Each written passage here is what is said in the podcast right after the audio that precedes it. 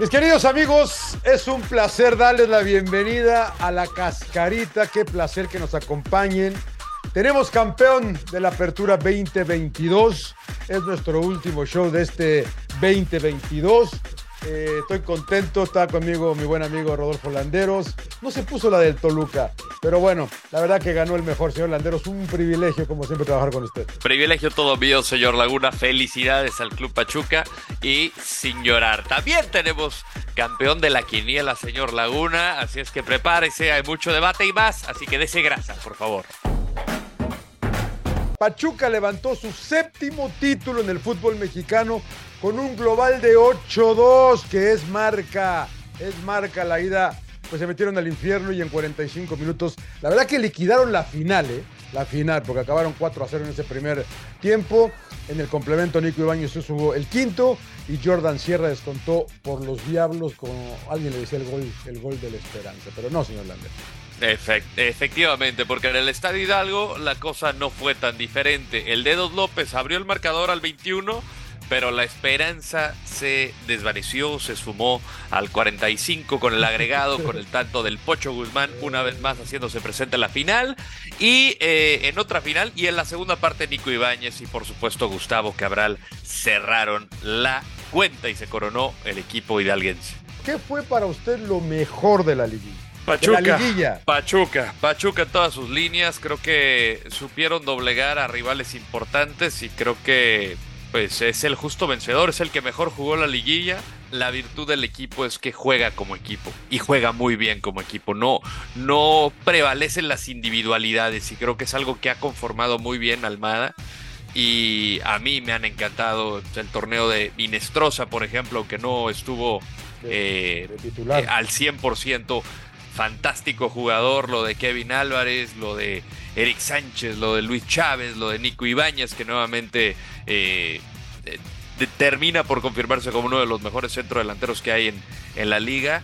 Y le podemos seguir, ¿no? Avilés Hurtado, Cabral, Murillo, para mí Pachuca en todas las líneas y comandado por Guillermo Almada también, de los mejores entrenadores que ha llegado a este balompié. Sí, la verdad que empieza uno a ver el, el, uno a uno de este equipo de Pachuca y la verdad que pues eh, no hay con quién quedarse, ¿no? Porque 37 eh, años de Cabral, ¿no? Y qué, buena liguilla juega, eh, la, verdad. lo de, y del otro lado podría estar su hijo Kevin Álvarez, todo el lateral derecho, esa combinación que tiene el equipo de Pachuca de veteranos y novatos, lo de Chávez a mí me parece que tendría que ser titular en la selección. Ahora vamos a ver cómo responde ante un escenario como una Copa del Mundo, ¿no? Que es otro animal totalmente diferente. Pero hablando de la liguilla, eh, justo para Pachuca, justo para Almada, que ahora lo van a candidatear para la selección mexicana, pero eso es otro tema que tendremos que platicar después. Lo peor, a mí no me gustó eh, su Toluca, eh, la verdad que jugó bien en, en, Santos. Al América le ganan y se aparece el Toluca este de la fecha 14, Rodo, ¿no? Que, que no le ganaba a nadie, que no defendía, que no que no hacía gran cosa. La verdad que estas son las cosas que a mí me parecen raras de la liguilla del fútbol mexicano. En fin, yo su Toluca, su Toluca porque defraudó mucho en la, en la final. Para mí lo peor fue la final en sí y propiciado por el propio Toluca. Eh, yo creo que en la ida sentenció todo Pachuca. El equipo del Toluca tenía todos los argumentos para de alguna manera decir podemos sacar un buen resultado. Eh, la afición se comportó de una manera extraordinaria en la ida y en la vuelta con los que viajaron, los pocos que tienen confianza en, la, en la Bella Airosa, pero el Toluca simplemente fue superado cuando parecía que llegaba poquito de esperanza, que llegó quizá ese penal que pudo acortar la diferencia a, tres, pero Leo no capitalizó esas y pues te pones a pensar en los hubieras y hubo, sí, muchísimos. sobraron hubieras. No, para mí sí, sobraron. No, hubo muchos, sí, hubo, ah, muchos, hubo muchos. La de, San Beso, la de San Beso, la de Navarrito. Entonces, no, no, no, hubo muchos. ¿Cuántas, estrellas, le da? Tres y media, porque entre la final y el partido entre Puebla y América, la verdad que ahí sí le, le resto bastante, sobre todo por la final. No, no es una final que te vas a, te vas a acordar de la madrina que le, pusieron al Toluca, pero en sí el partido no te vas a acordar. ¿De qué partido se acuerda de la liguilla? Dígame, rápido. Me acuerdo, uy, qué bueno este de ninguno. Bueno, yo, te digo, yo le doy tres, yo le doy tres nada más a la. Muy bien, muy bien, muy bien. Tres estrellitas para usted. Dele, señor Landeros. ¿Qué le falló a su Toluca? Y esto lo platicábamos también con, con Mariano, quizá el planteamiento de Ambriz, ¿no? Eh, y ahorita es muy fácil decirlo con el diario del lunes y caemos en el hubiera y, y quizás cuando ves a un Pachuca que te domina tan, tan, tan fuerte, ¿por qué no jugar de alguna manera para reducir, ajá, quizá cambiar para eh, reducir las posibilidades o quitarle algunas virtudes? Y creo que Nacho Ambriz jugó a su estilo y a su estilo con los jugadores que tienen no fue capaz de superarlo. Yo vi muchos, muchos errores en defensa, muchas pérdidas de balones de jugadores clave como Leo Fernández. ¿A quién destacaría el Toluca? A Thiago Volpi y quizá Jan Meneses, pero de ahí en fuera no creo que alguien se pueda eh, salvar. Entonces yo creo que pues, así las cosas con los diablos. No sé usted qué, qué considere, señor Laguna. No, no, o sea, sí, todo. Eh, lo que sale ahora, y como bien lo dices tú con el diario del lunes, porque hablabas de, de lo de, de, de Ambris, yo a ser Alex Ferguson y, no me gustan las comparaciones, pero lo vi hacer cambios en el primer tiempo.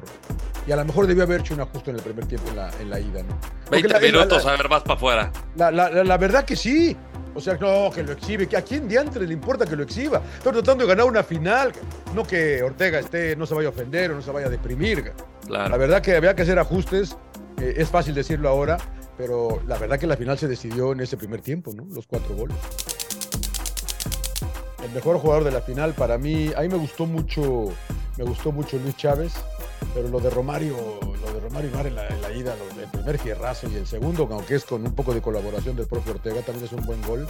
Es difícil escoger uno, ¿eh? pero yo me voy a quedar con, con Romario.